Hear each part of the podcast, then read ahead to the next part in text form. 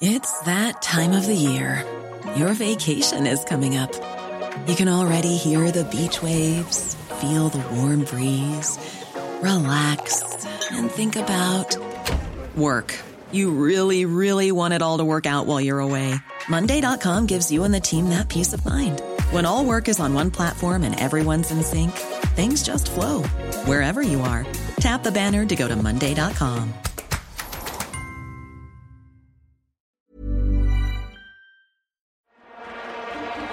Los últimos segundos llegan al Estadio Nacional de Lima. Vibra el campeonato del mundo. No es un sueño, no es un videojuego. México lo está ganando 3-0 a Brasil. Vela Esparza y Guzmán le están dando el triunfo al tricolor. Venga, árbitro. Pítale, árbitro. Se acabó. Se acabó. Grítalo, México. México es campeón del mundo. Gracias, Chucho Ramírez. Por ti y estos hombres que tienen hambre van a cambiar la historia de nuestro país. El fútbol ya no se verá igual. Vuelve a gritarlo. México es campeón del mundo. Nosotros estuvimos ahí, 80 años contigo. Esto es leyenda.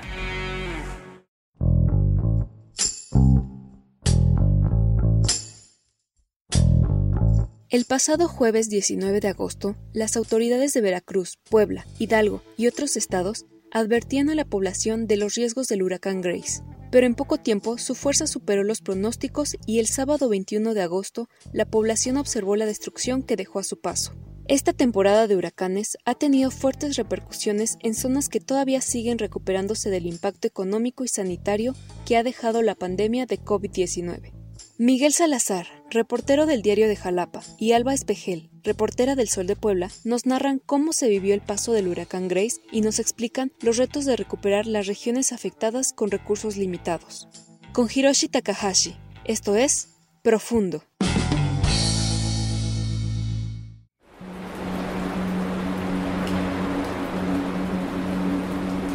Hola, ¿qué tal?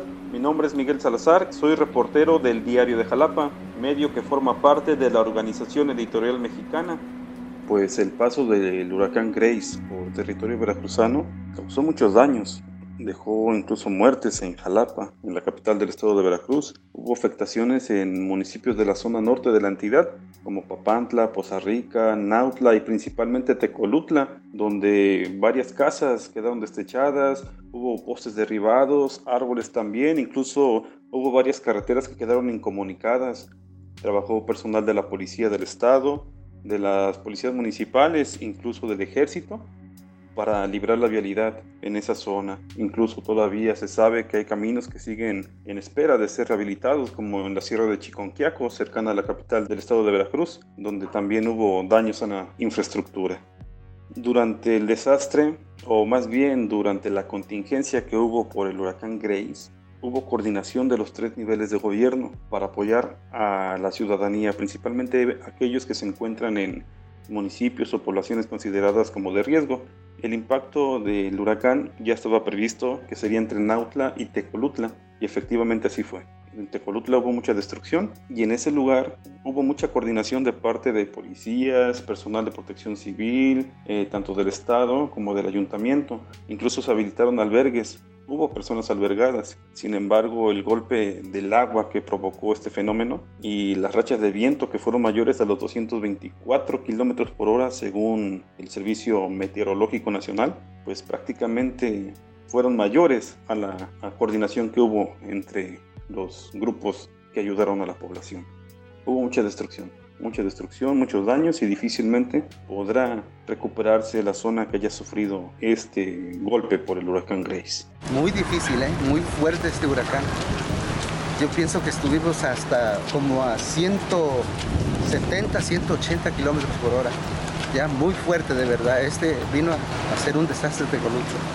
No solamente la región costera de la entidad que se encuentra entre Nautla y Tecolutla sufrió daños, allá por el rumbo del Totonacapan, pues también Jalapa, que es la capital del estado de Veracruz, tuvo muchas afectaciones por las rachas de viento y la intensa lluvia que hubo a causa del paso del huracán Grace. Aquí hubo muerte.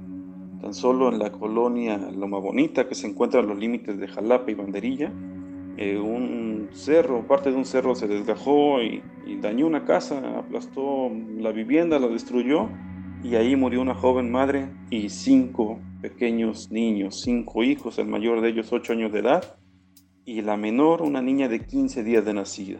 También cerca de esa misma zona, en la colonia 21 de marzo, también un cerro se desgajó, dañó una casa y lamentablemente murió una niña de 7 años. Una gran pérdida realmente. Escuché que golpearon la parte de la lámina y me pude ver. Salí a ver y vi que se estaba este, cayendo tierra y me regresé para avisarles que salieran y se vino la mitad del cerro ya fue cuando se quedaron ellos este, sepultados.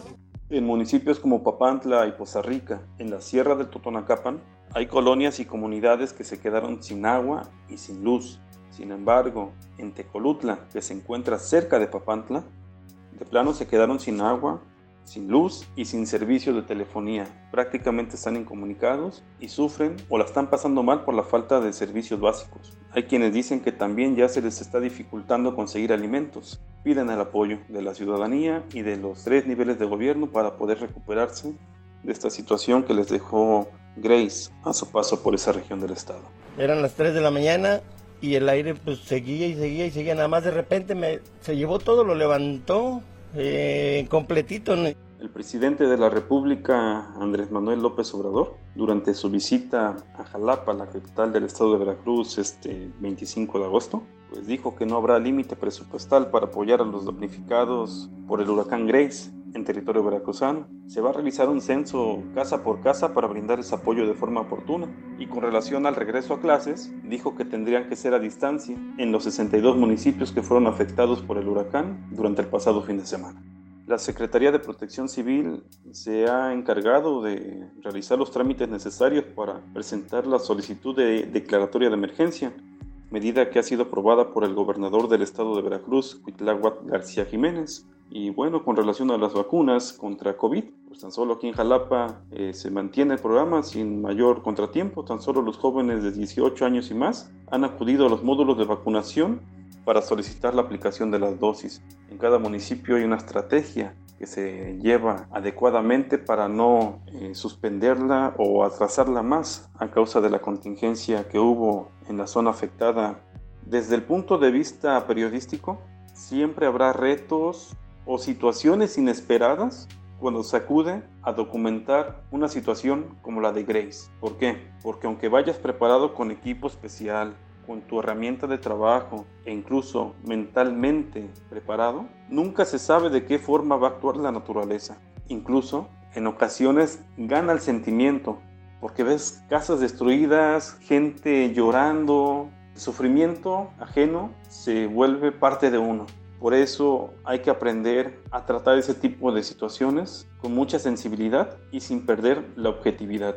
El documentar o darle cobertura a fenómenos de gran magnitud como lo son los huracanes siempre es complicado. No imposible, pero es complicado porque además de que tienes que batallar con los obstáculos que te pone la naturaleza porque hay caminos bloqueados, hay inundaciones, tienes que saber también o moverte como puedas para poder enviar la información oportunamente. El panorama que se ve o se prevé en la zona afectada por el paso del huracán Grace, acá en Veracruz, es complicado. ¿Por qué? Porque los daños materiales han sido cuantiosos y más porque ocurrió durante la contingencia sanitaria por COVID-19, que mantiene la situación económica con una situación no muy alentadora. Además de que se tiene la experiencia de que fenómenos anteriores como lo fue el huracán Carl durante 2010, pues la reparación y las acciones que se tomaron para salir adelante, pues tomaron mucho tiempo.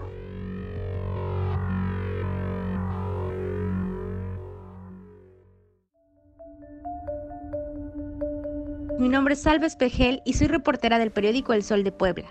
Fue a partir de la noche del 20 de agosto que en Puebla se empezaron a registrar las primeras consecuencias generadas por el huracán Grace. Se generaron ráfagas de viento, así como lluvias torrenciales en la región de Cuetzalan, que comprende varios municipios del estado, como Coatepec, Huehuetla, Huitzilán de Cerdán, Xochiapulco, Xochitlán de Vicente Suárez, Zacapuaxtla, Zapotitlán, Soquiapan, Ixtepec, Olintla, entre otros. El gobierno estatal se dijo preparado, pero hasta el último corte ya habían cinco muertos. Las primeras acciones que se tomaron durante el desastre fue activar los protocolos de supervisión y trabajo en conjunto con los municipios. También se habilitaron 622 refugios temporales con capacidad para atender a 117.996 personas, esto en la Sierra Norte y áreas cercanas. Está uno durmiendo, pero está uno con el temor. Bueno, yo este, estoy eh, con el temor, ese temor de que si se va a caer el edificio, se va a sumir o se, se nos va a venir, o sea, no sabemos. Entonces, pues no queremos que pase a mayores. Fueron 63 los municipios en donde se percibieron los estragos del huracán, pero los daños se vieron principalmente en Zacatlán, Chignahuapan, Chinconcuautla y en las regiones de Cuetzalan, así como Huauchinango. El saldo hasta el 24 de agosto fue de 2.540 pobladores incomunicados. Esto en tres municipios, Tlacuilotepec, La Lagunilla y San Miguel el Oxochitlán. 34 municipios sin energía eléctrica, con una población afectada de 315.741 habitantes, un estimado de 20.000 viviendas afectadas en 28 municipios y 5 lamentables muertes y arriba igual está por desgajarse una buena parte de tierra. Entonces hay niños que están corriendo peligro.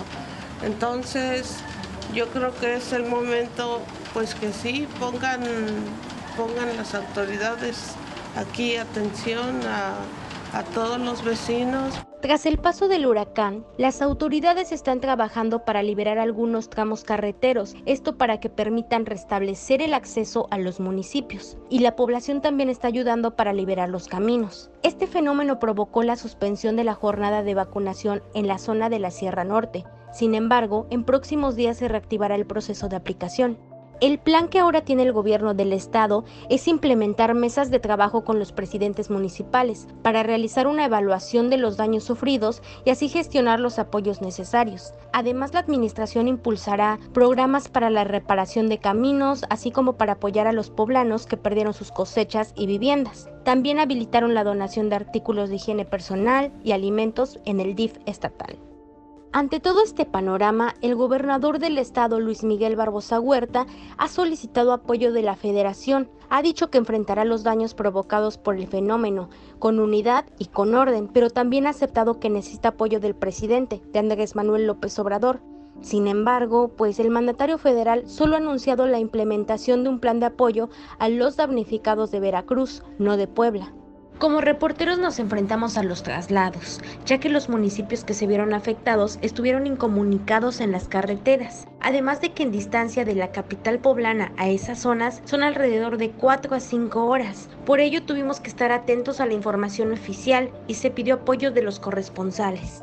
La verdad se prevé un panorama difícil para Puebla, ya que los municipios que se vieron afectados son de los más pobres en todo el territorio, además de que el gobernador no descartó adquirir un préstamo para ayudar a la población afectada. Dijo que no quiere endeudar al Estado, pero que también ha registrado muchos gastos que no se tenían previstos por la pandemia.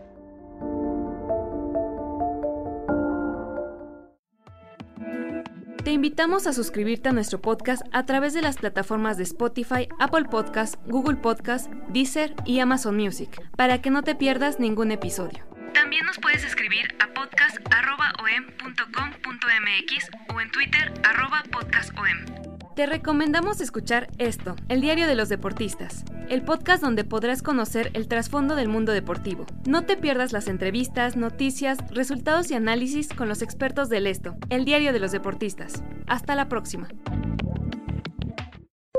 Esto es Profundo, un reporte a fondo de la Organización Editorial Mexicana.